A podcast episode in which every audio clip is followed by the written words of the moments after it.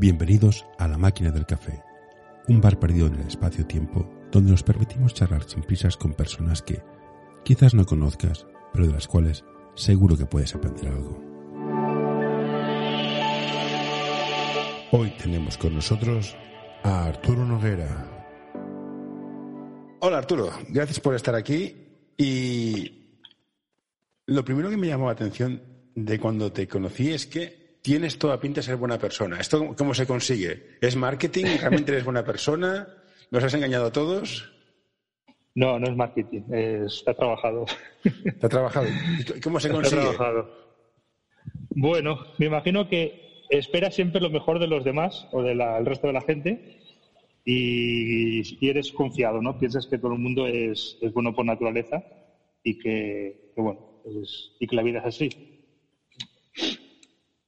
Y a este, a este punto de, fe en las personas, ¿te ha llevado algún. ¿Cómo has llegado? Eh, ¿La experiencia te lo confirma? Porque es, importante que haya gente que mantenga la esperanza. ¿eh?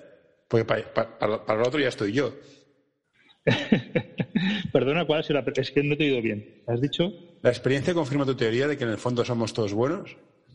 Eh, la, hombre, la gran mayoría sí. Lo que pasa es que no siempre todo el mundo no siempre esperas lo que esperas de todo el mundo lo mismo, ¿sabes? O sea, pero bueno, por lo general la gente, por lo general la gente es buena, es buena gente y suele, suele, suele, suele portarse bien y suele ser bastante sincera y honesta por lo general. Pero bueno, igual también es igual igual también es con, tener la, suerte o el ojo de, saber relacionarte y conocer a las personas que, que realmente son así, ¿no? No he tenido ni malas experiencias, la verdad. Hacer un buen filtro ayuda bastante, eso también es cierto. El caso es que... Eso es, importante. eso es importante. Eres el delegado de equipo en donde juega tu hijo. Sí. ¿Cómo, cómo te, presentaste? ¿Te, ¿Te, eligieron o es eso de, ostras, parece buena persona, vamos a escogerlo? No, la verdad es cierto, el primer año que jugó, que jugó Mark, mi hijo, eh, salió otro, otro padre como delegado tampoco, bueno, me había apuntado, pero se ofreció voluntario él y, nada, era muy, muy sencillo. Y al segundo año el, chico este, bueno, el padre marchó, quedó la plaza vacante y, mira, me ofreció voluntario. Hacía falta alguien que estudiara todos los partidos, yo estaba disponible y me parecía interesante ver los partidos de casa a pie de pista y así controlar un poco las emociones. Y, y bueno, mira, y así llevo ya cuatro años. Y bien, contento. ¿Y qué es peor, ser jugador o ser, o ser delegado de campo? Ser jugador o ser delegado de campo. En delegado de campo las emociones te las metes todas para adentro, eres incapaz. Ayuda a mantener este podcast en anorta.com barra colaborar. De, de, hacer un, grito o algo porque sabes que todo va en, prejuicio del, del, equipo, ¿no? Y entonces te comes todas las emociones para adentro. Ver los partidos de otra manera, pero, pero bueno, bien, está bien. Es una buena experiencia, recomendable. Y tú antes de que ser monaguillo, has sido, antes de ser fraile, has sido monaguillo. Tú, has jugado a básquet y has jugado a básquet en el mismo club donde juega tu hijo. Sí, jugué, empecé a jugar en, en la edad de cadete, anteriormente porque vivía fuera de Barcelona y cuando volvimos a Barcelona entré, bueno, fui al SESE, que lo conocía de otros años, y empecé a jugar con ellos. Y estuve desde el 88 al 93. ¿Y te cortaron o te fuiste? No, me fui, me fui a la pista de la parroquia. Entonces no había cortes, no se cortaba, no se, no, se, no se cortaba a nadie. ¿Qué, ¿Qué, diferencias ves de tu época esta? ¿Qué diferencias ves de mi época esta? Eh, aparte de, que nosotros no jugábamos en pabellón, sino jugábamos en pista, en pista de, cemento, al aire libre, no teníamos, cuando llovía no entrenabas, eh, si te caías al suelo te hacías polvo las rodillas y todos los codos. Esa es una diferencia muy importante. Hoy en día eso es impensable, al menos en, competición federada. Creo que casi nadie o muy poca gente entrena en pistas de colegio o en, pistas al aire libre al menos algún día solamente, creo. Eh, creo que mm, antes, bueno, yo al menos por lo que veo en comparación con lo que con mi hijo, ¿no? Antes igual se preparaba más mm, la técnica individual de cada uno, ¿no? O sea, había como más, más técnica individual. Ahora es como todo más colectivo. Si quieres ponerte en contacto con nosotros, escríbenos a info.norta.com. Busca más el, éxito colectivo ¿no? y pasando un poco por encima del, del, individual, del, de la técnica individual. ¿Qué experiencias crees que te ha dado a ti el básquet que crees que quieres que tu hijo las viva? Además, que experiencia en valores. Si, si es que los hay. Bueno, bueno, cualquier deporte en equipo, ya sea, me da lo mismo, ¿eh? fútbol, eh, voleibol, eh, waterpolo, eh, cualquier deporte en equipo te ofrece una serie de, de, experiencias y de, como tú has dicho, de, valores, ¿no? Que deportes individuales no, no te lo dan, ¿no? El deporte individual te da otro, otros valores, ¿no? Te ofrece más sacrificio porque eres tú el que lo das todo. En un deporte de equipo Mm, tú puedes estar mal y el equipo funcionar porque otros, otros están bien, ¿no? Entonces es el conjunto de todo lo que hace, lo que, hace que, vaya bien, ¿no? Y luego aparte, pues bueno, la que estás en un equipo federado, pues tienes una responsabilidad, el hecho de, intentar ir a todos los entrenos, eh, cuadrar tus eh, entrenos con tus horarios de estudios, eso es importante, ¿no? Porque al final te, hace que, que, te organices mejor, ¿no? Intentar buscar la mejor manera para darlo todo. Y, bueno, que creo que es, que es posible, pero en, críos pues es complicado y es una forma de que aprendan a, que en la vida pues bueno tienen que esforzarse para conseguir las cosas y parte del esfuerzo es ese, ¿no? Pues estudiar, entrenar, hay tiempo para todo, el día es muy largo, las 24 horas dan para mucho. Dan para mucho. ¿Tú cuando dejaste de jugar a básquet dejaste de hacer deporte o pasaste a otro tipo de...? Eh, en el 93 dejé de jugar en el SESE, me fui otro año a jugar a, otro equipo y fui con un amigo de toda la vida con el que íbamos a jugar. Nunca habíamos jugado juntos, nos conocimos en el instituto. Íbamos mucho a jugar a las pistas del, San, Juan, del San Juan Bosco en verano, sábados y domingos por la mañana, hacía muchos fines de semana. Y siempre tuvimos la, la, espina esa de poder jugar juntos. Pero como éramos dos años de, de diferencia, pues no había, era muy complicado. Y en el 93, en la Daya de senior, pues pudimos coincidir juntos en, un equipo y estuvimos jugando un año en, el Manet de, Santa Coloma. ¿Y luego dejaste de y luego Ya lo dejé, y, luego ya lo dejé porque ya empecé a estudiar la universidad y era como demasiada, demasiada caña y ya lo dejé para dedicarme a, los estudios. Hacía partidos de fin de semana, algún beso, pero ya no, de, ya, pachangas. ¿Y qué, qué, es lo que más recuerdas de tu época de jugador? Los compañeros, el vestuario, los resultados, los viajes, los, títulos. El vestuario, el vestuario. Lo que se da, lo, que consigues en el vestuario no lo consigues en otro sitio. Las bromas, el, rollo que había en el vestuario, el, poder estar ahí solos y hablar bien o, de, ti, de, meterte con lo, que se estilaba mucho entonces, que era que meterse con las madres de los, de los, de los jugadores, ¿sabes? Bromas, bromas con, algunas con un poco más de, de, sal que otras, ¿no? Pero muy, sí, muy, muy, ¿cómo dices tú? Muy, muy, adolescente. Muy adolescentes. Pero esos son recuerdos que te llevas para toda la vida. Y de hecho hay compañeros con los que aún, aún mantengo relación. Sí, y además eso yo estoy de acuerdo. Yo creo que creas que unas relaciones que duran en el tiempo. Te podrás ver más o menos, pero duran. Yo de hecho, mira, fíjate, ayer jugué con el hijo de un tío que iba conmigo jugando, que jugaba conmigo básquet. Imagínate, mm. ya hemos engañado al, niño ya. Y el niño, déjalo correr como juega, ¿eh? Los, chavales nos dan mil vueltas. Es, es, no, no, evidentemente, cualquier niño de, Tu hijo a mí me da mil vueltas, técnicamente me da mil vueltas, y el mío también. ¿Tú cuándo empezaste, ¿tú cuándo empezaste a jugar baloncesto? A mí me fichó un tío cuando veraneaba. Yo empecé con 14 o por el estilo, empecé tardísimo. pues, pues, pues igual que yo, con 14 años. Y estos llevan jugando desde los 7. Sí. Nuestros hijos llevan jugando desde las 7. O sea, hacen cosas, ni soñaría. En la vida, correcto, ni soñaríamos. Pues te vas y, escoges la carrera de. Espera, voy a buscarte aquí tu ficha de LinkedIn. LinkedIn. Una carrera que me tiene un poco flipado. A ver. Ah, tú, ¿cuál? Estudiaste algo de textil. Ingeniería textil, ¿no? Ingeniería técnica textil. ¿Cómo fuiste a parar ahí? No es, a ver, no es una carrera típica. ¿Qué quieres ser mayor? ¿Astronauta, físico, médico? Ingeniero técnico textil no es lo primero que sale. Pues no, mira, lo, lo primero que, que seleccioné las, cuando hice la, solicitud de las universidades, fuera ingeniería geológica. O sea, el otro lado, opuesto, opuestamente. sí, geología, sí. Y, y, ese año, pues mira, subió mucho la nota de corte y me quedé, me quedé fuera. La segunda que había puesto era también geología, pues pasó lo mismo.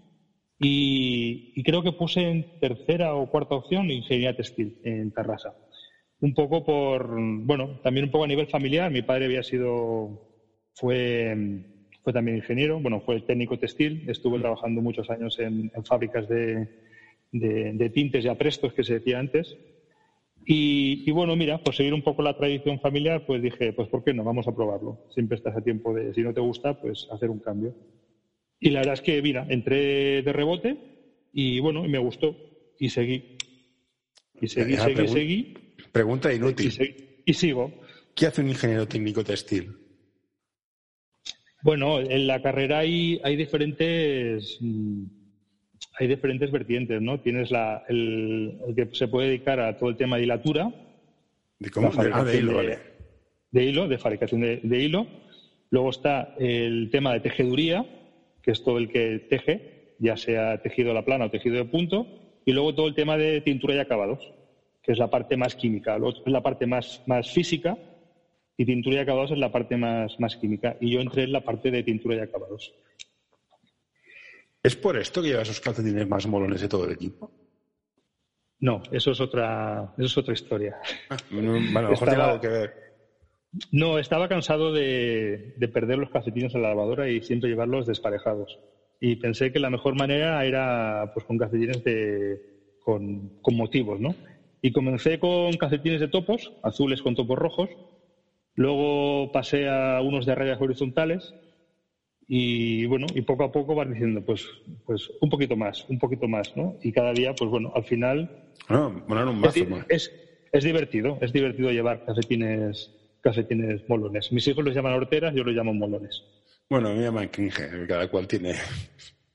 Bueno. Y desde entonces, y desde hace cuatro o cinco años no he vuelto a perder, o sea, no tengo calcetines desemparejados. No, es un punto. Es un, es un, gustazo. Entonces, tú estás en el sector del, no sería de la moda, pero sería de la ropa.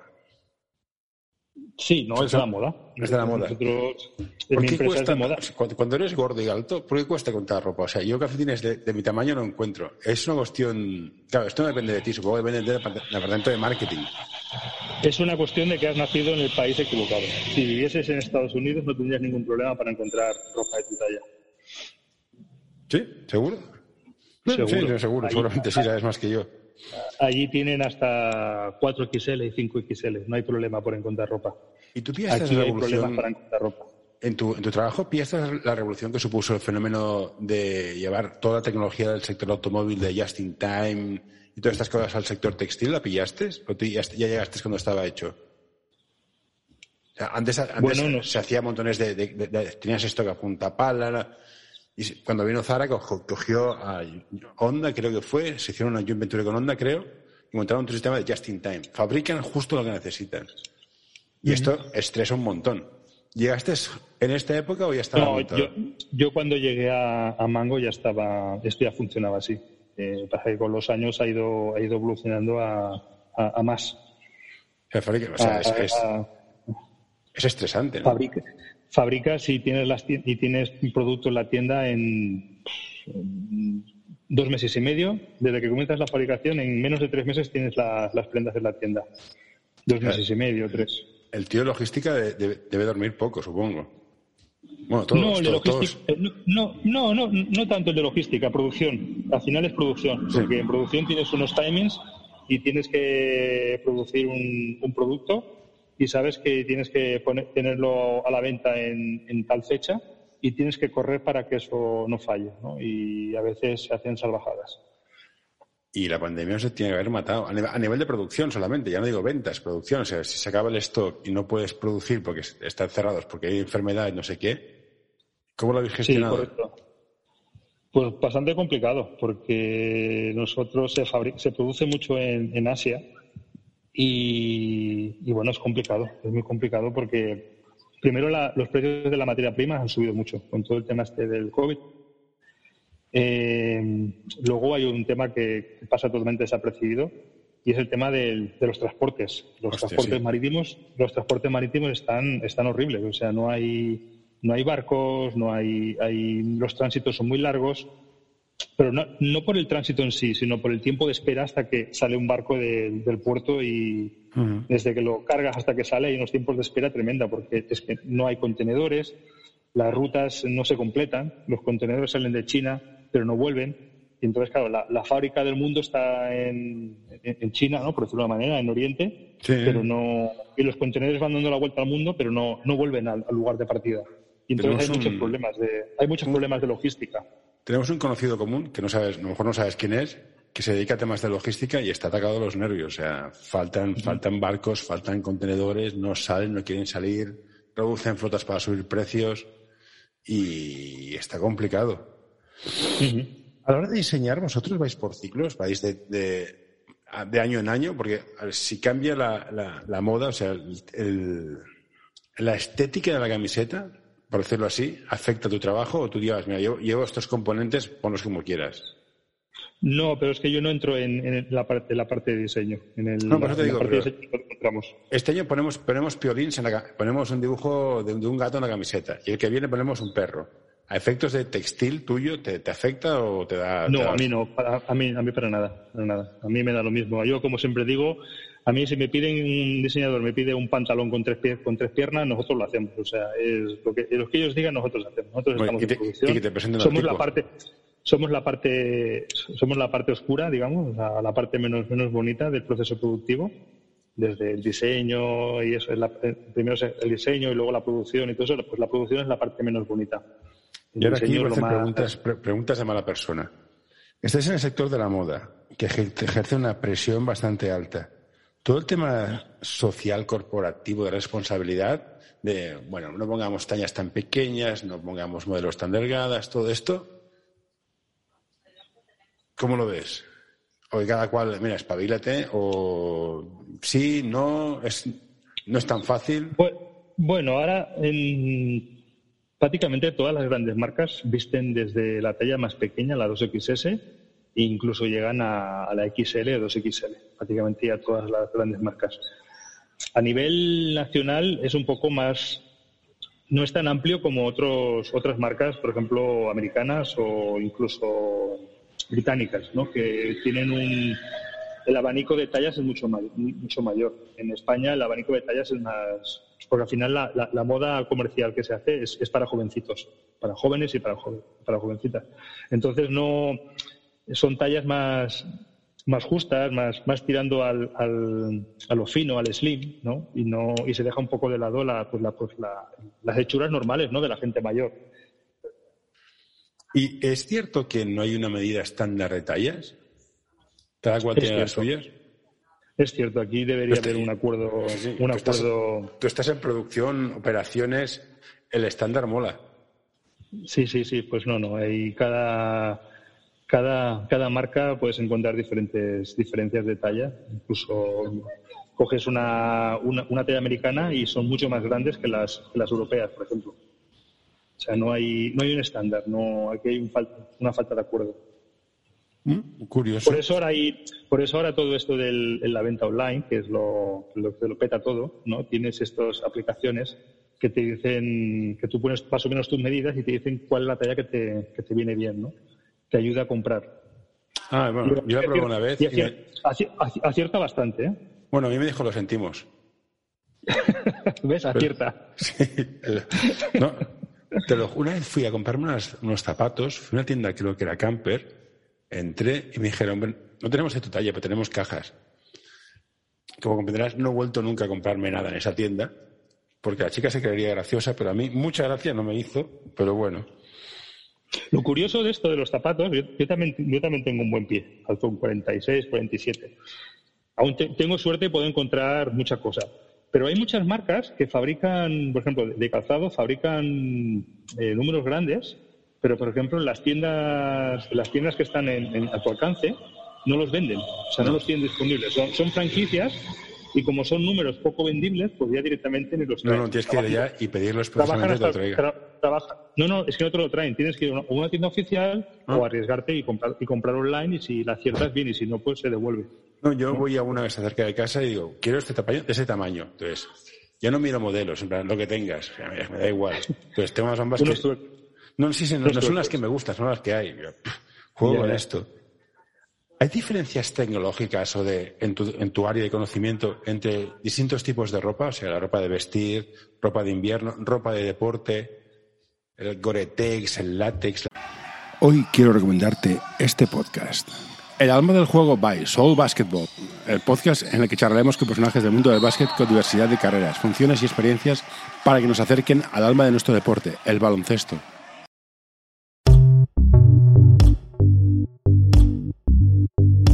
L'Associació Catalana d'Entrenadors i Entrenadores de Bàsquet dona suport a iniciatives que, com aquest podcast, treballen per millorar la formació, suport, acompanyament i promoció dels entrenadors i entrenadores de bàsquet. Vine a conèixer-nos a acep.es.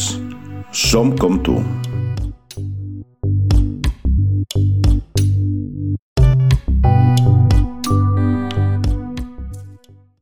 La LICRA, todas estas cosas, son importantes a de decir para qué se usan o da lo mismo? No, sí, esos son, son muy importantes, son muy importantes. Todo lo que es eh, tejido técnico hoy en día está ha hecho un avance tremendo y hay prendas que, mm, son muy cómodas y, dan una te, o sea, te, producen una por ejemplo el tema de la transpirabilidad no o sea cuando haces deporte que la sensación de no estar siempre húmedo por dentro hay prendas hoy en día que son maravillas o prendas que son cortavientos, que lo notas cuando, por ejemplo, yo que también hago bicicleta, unas prendas corta, cortavientos van muy bien. ¿eh? O sea, y realmente lo que te venden realmente es así. O sea, hay, hay, hay, producto muy bueno, hay producto muy bueno, pero claro, es caro. El producto bueno es caro. Normalmente lo bueno es caro. Tiende a pasar, sí, sí. Como dice, como dice un amigo, el dinero del pobre, del pobre hace viaje de ida y vuelta. cuando quieres algo bueno, te has de gastar también, dicen que compra caro que soy pobre, porque sí. Luego compras las, castañas pilongas que dices, hombre, a ver, ¿a cómo va? Sí, sí. Y como técnico de, tejidos experto mundial, para deportes, ¿qué tipo de prenda recomendarías? Eh, poliéster. Poliéster. Bueno, no olvido lo que es, pero bueno. Para practicar, para practicar deporte de o sea, baloncesto, fútbol, deporte así, con que tienes que sudar mucho y eso, prendas de, deporte, microfibra de poliéster, que transpira muy bien y va muy bien, ¿sabes? Y, luego el mantenimiento es más fácil. ¿Lavadora en secadora? Época, en, nuestra, en, nuestra, época nosotros, la secadora yo nunca la recomiendo. Esta, la secadora destroza la ropa. lavadora, detergente sin suavizante. Nada de y, a, 20 grados, ¿no? A 30 grados. Nada de oler a jazmín y esas cosas. Eso son... Eso no me gusta. Bueno, son tonterías. no, no, a ver, fuera, fuera bromas. Hay equipaciones deportivas que te cuestan un ojo la cara, las pones a lavar y a la quinta lavada se le han quedado tres letras. Pero eso ya no depende del, eso depende de otras cosas. Igual el tejido está bien, pero lo que es la aplicación del, del, foil o, del, o, la, letra, ¿no? El enganche, pues no es bueno. ¿Y en tu caso se aplica esto en casa de herrero cuchara de palo? Eh, no. Intento. No, no. No. Intento comprar cosas de calidad. Lo que no, lo que sé, sé lo que valen las cosas y entonces no hago locuras intento no hacer locuras. Eh, hay cosas que el precio que te piden no lo vale, pues oye, si lo puedes comprar en rebajas, pues en rebajas. Y si no, pues no lo compras. Puedes encontrar algo parecido. Aparte ya lo sabes, cuando tienes niños y dos niños que crecen por, a, la misma vez, que son mellizos, tienes que migrar mucho en la economía doméstica, porque si no, y es un drama. Como padre y todas estas cosas, ¿qué les dirías a tus hijos para, para cuando fuera? ¿Qué quieres que tus hijos aprendan para cuando sean mayores. Y una, te pongo mi ejemplo. Yo, a mis hijos tengo dos cosas que tienen que saber seguro. Es socializar y tener contactos y saber idiomas. Luego ser buena persona, tener valores. Pero para, para, progresar profesionalmente creo que estas son las dos, las dos cosas básicas. Luego, la carrera que hagas da igual. En tu caso, ¿cuál sería sí?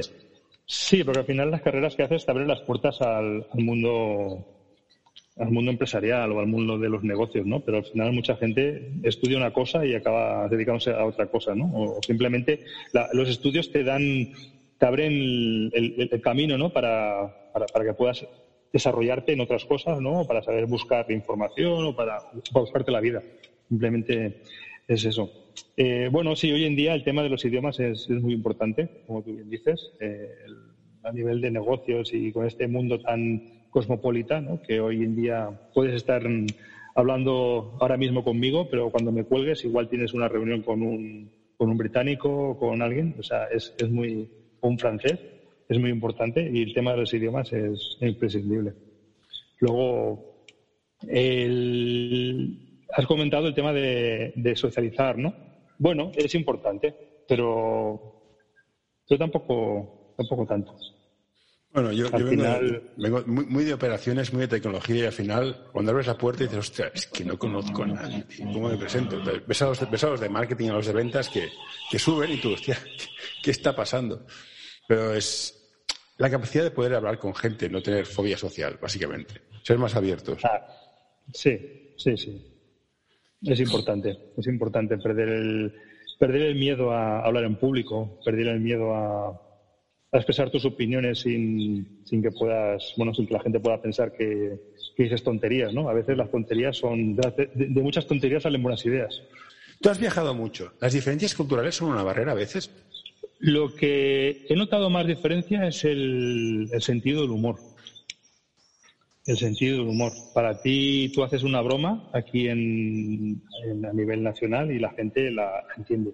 Y vas a China y haces la misma broma y la gente no lo entiende. O sea, no, no entiende que estás haciendo un chiste o una broma. O muchas cosas que no, que no la entienden. Bueno, también hablo de China, ¿no? Que es un país que, que bueno, que tiene su situación social socioeconómica muy diferente a la nuestra, ¿no? O sea, a nivel cultural y a nivel político y social es un país muy opuesto a opuesto aquí a, a, España o a Europa, ¿no? O sea, no, no tiene nada que ver. Y, y, tú haces con ellos según qué, qué broma. Incluso luego también está el tema de que tú piensas, por desgracia, los que hemos aprendido inglés muy tarde pensamos en castellano mm. y, traducimos al inglés, ¿no? O sea, no, no piensas en inglés, es, complicado. Llegar al punto es lo que decías tú, ¿no? De, de conocer idiomas, ¿no?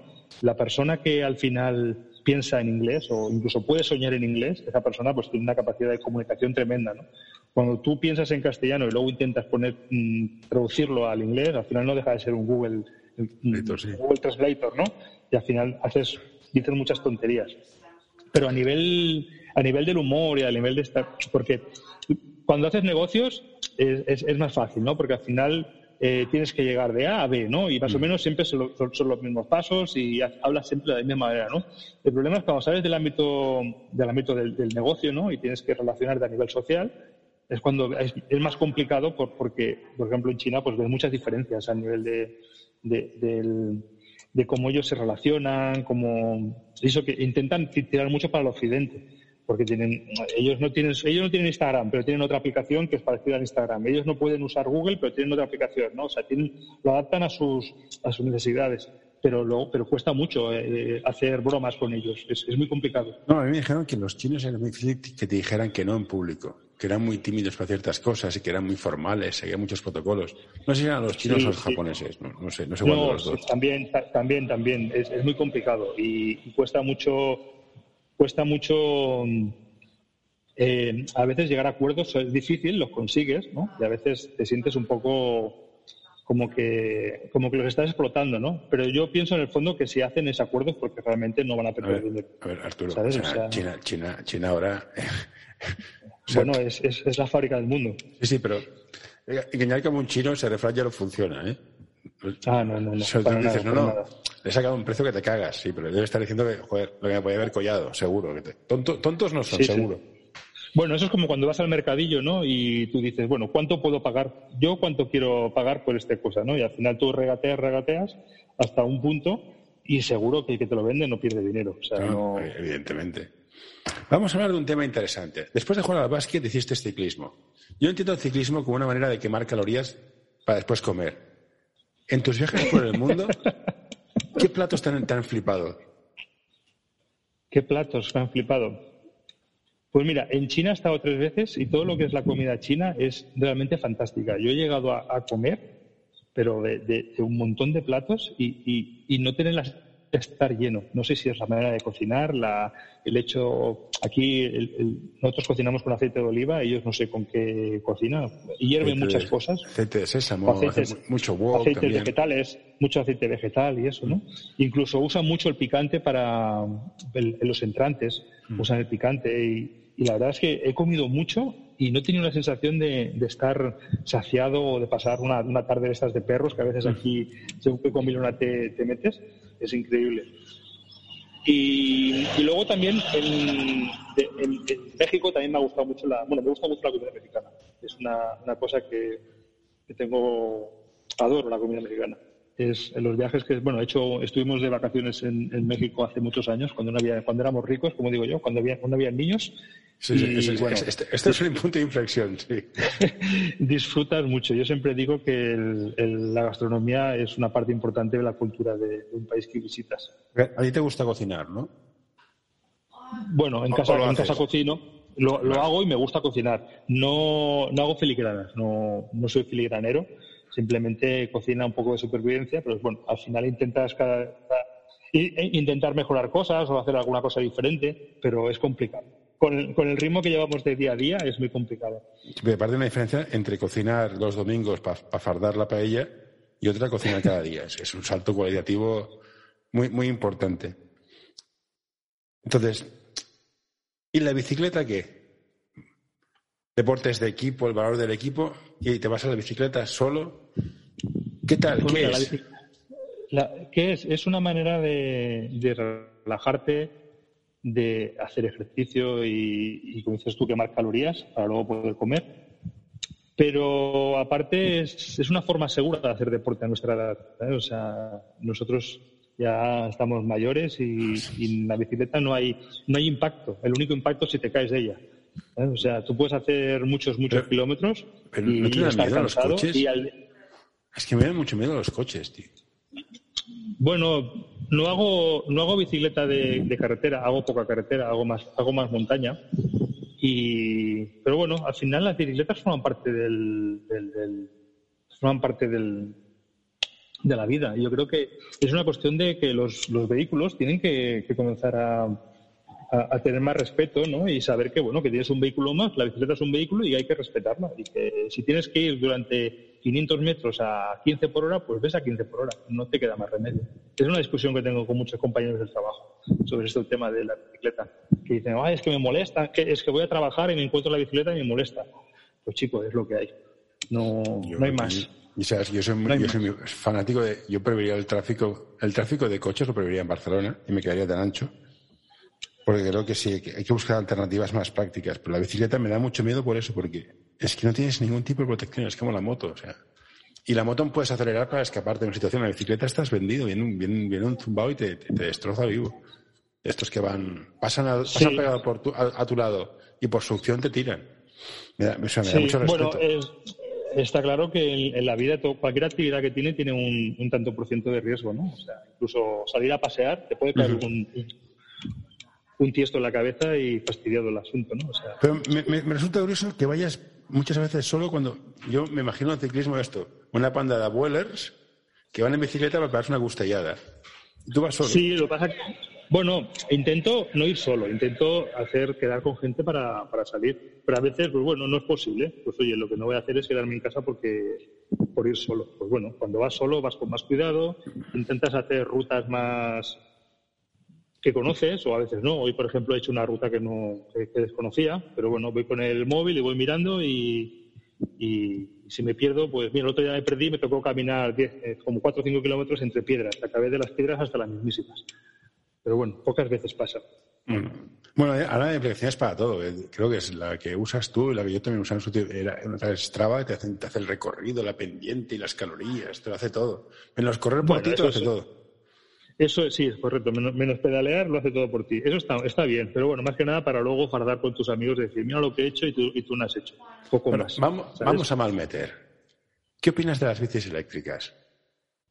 Las bicis eléctricas, no, me parecen una buena alternativa. Para... Es una buena alternativa. De hecho, hay mucha gente, yo y principalmente lo, veo para gente con más mayor o gente que tenga problemas, pues que, quiere continuar a hacer ejercicio y que por su condición física pues no, no puede. Pues oye, con una bicicleta eléctrica perfectamente puedes hacer lo mismo que hacías antes, incluso más. Eh, mucha gente joven pues también la usa la bicicleta eléctrica.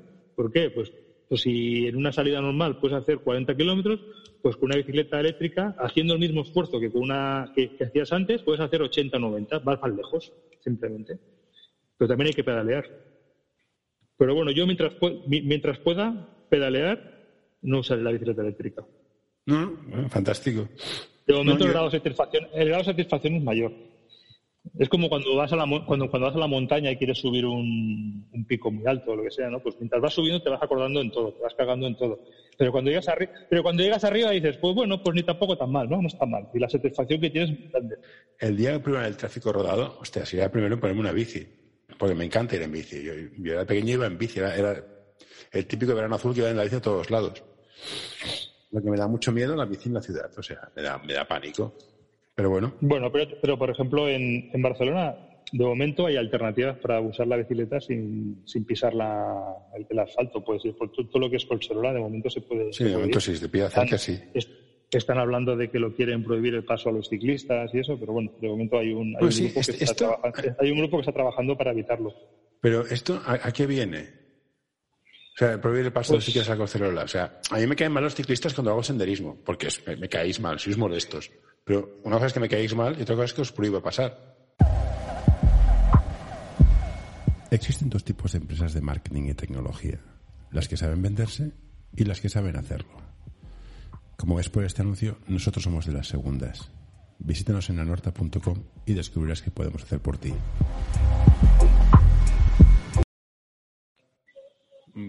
La verdad es que no lo sé, no, no sé a qué viene. Yo creo que dicen que los ciclistas que, que, destrozan los caminos, que los senderos lo... La, verdad es que no sé muy bien a qué, a, a, raíz de qué viene todo esto, pero sí que nos quieren fuera. Y dicen que, bueno, que el primer paso será los ciclistas y luego el segundo paso será la gente que va a correr y el tercer paso pues será la gente que va a caminar tranquilamente. Pero también te digo una cosa. ¿Y los cortafuegos, los senderos? ¿Quién los mantiene? Pues bueno, pues, es, pues de momento los mantiene la, gente que va paseando y la gente que camina. Ahora este año, este verano que ha habido muchos incendios en, la zona de Colserola, no muchos, en muchos casos nos ha extendido gracias a los, a los curriols, a los senderos. Sí, sí. Bueno, pero si cortafuegos se llama por algo. Sí, sí, sí, claro, correcto. Sí, sí. No, no, no, entiendo por qué. ¿eh? Pero, pero, al final, yo creo que se trata de que hay espacio para todo el mundo y hay que respetar a todo el mundo. Entonces, muchas veces ves peatones que no respetan a los ciclistas. Pero bueno, como son peatones, pues no pasa nada. Y ves ciclistas que no, que no respetan a los peatones. O lo que tú decías antes, los que van en coche no respetan a los ciclistas. Al final, el pez más grande se come al más pequeño, ¿no? Y es así. Lo que es absurdo es legislar por el 5% de los gilipollas. No puedes. Siempre hay un porcentaje de imbéciles. En cualquier sector. Entonces, hacer normas, para ese 5% consigues putear al otro 95% que dice, mira, yo pasaba por aquí. Sí, sí, bueno, correcto. Correcto. ¿Te has planteado hacer el Camino de Santiago en bici? Es una, es una de las de los sueños que tengo, que tengo pendiente, uno de mis objetivos. No sé cuándo lo haré, pero lo tengo, lo tengo previsto.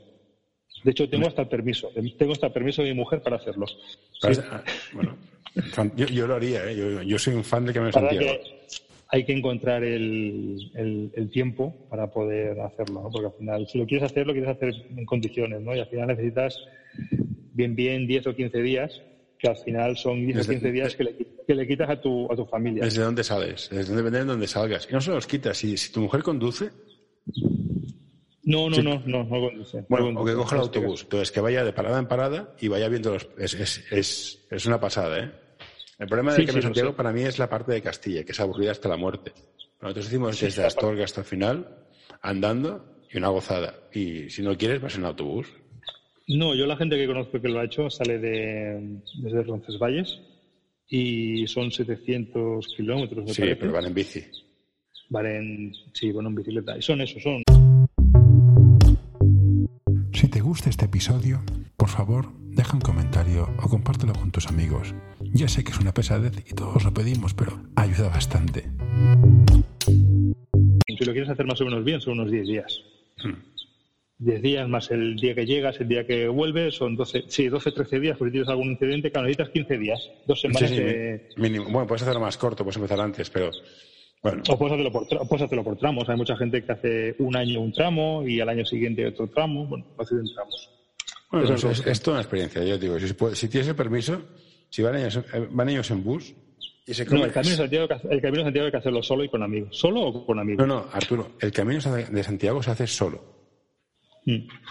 Te encuentras con la gente al llegar, pero el camino lo haces solo. Entonces, te lo garantizo. O sea, no estás para hablar. O sea, hay días que estás, como dices tú, te estás cagando en todo. Dices, no me expliquéis historias, dejarme en paz. Y cada cual va a su ritmo, tienes que ir a, tienes que ir a tu ritmo, no puedes seguir al de otro porque si no te revientas. Lo haces solo. Y una vez llegas al sitio, hablas con la gente. Sociali- entonces socializas, sí. Sí, sí, no, pero si no, lo haces solo porque es que no, no puedes, ¿eh? No puedes. Yo no puedo. Mi mujer, mi mujer va mucho más rápido que yo y yo no podía seguirla. Si la seguía me la, familia, reventaba. la- la- la familia de mi mujer tiene una casa, en, bueno, tiene un apartamento, bueno, un piso en, en Viana, que es el último, Navarra, el último pueblo antes de llegar a La Rioja, y es el camino de Santiago. Es por ahí, por, por la calle está justo el camino donde vivimos nosotros, donde están ellos, y es realmente es bonito cuando ves a los, a los peregrinos caminando. Sí, sí, y, y cuando llegas te emocionas, ¿eh? Te emocionas sí, ves la sí. gente llegar, que es la gente que has compartido posada con ellos y albergue, te, te emociona. Es muy tontorrón, pero está, está muy chulo. Pero bueno, Arturo, no te voy a liar, no te voy a liar más. Supongo que estás de vacaciones, como se ve ahí tu- en, en tus vistas, disfrútalas porque Estoy- dentro de un mes. Estoy de, vaca- estoy de vacaciones, me quedan 10 días, no más. Sí, pues bueno, dentro, dentro de nada nos toca llevar otra vez a los niños al, al- al- equipo para que entrenen, Sí. corran, sudan y nos digan dónde jugamos y qué hacemos. y correcto. dicho esto, ahora te voy a despedir y luego y para la grabación, pero no te corto, ¿eh? que quede claro. Entonces ahora te digo, ha sido un placer, Arturo, nuestro técnico especial en, de- en textiles y delegado de campo. Un placer hablar contigo. Gracias, José, por, la, por, por- por este momento. Un placer. Venga, cuídate. Don't you touch that. No, don't you pull that plug. No, hey, hey, nurse, nurse. All right, I'm done.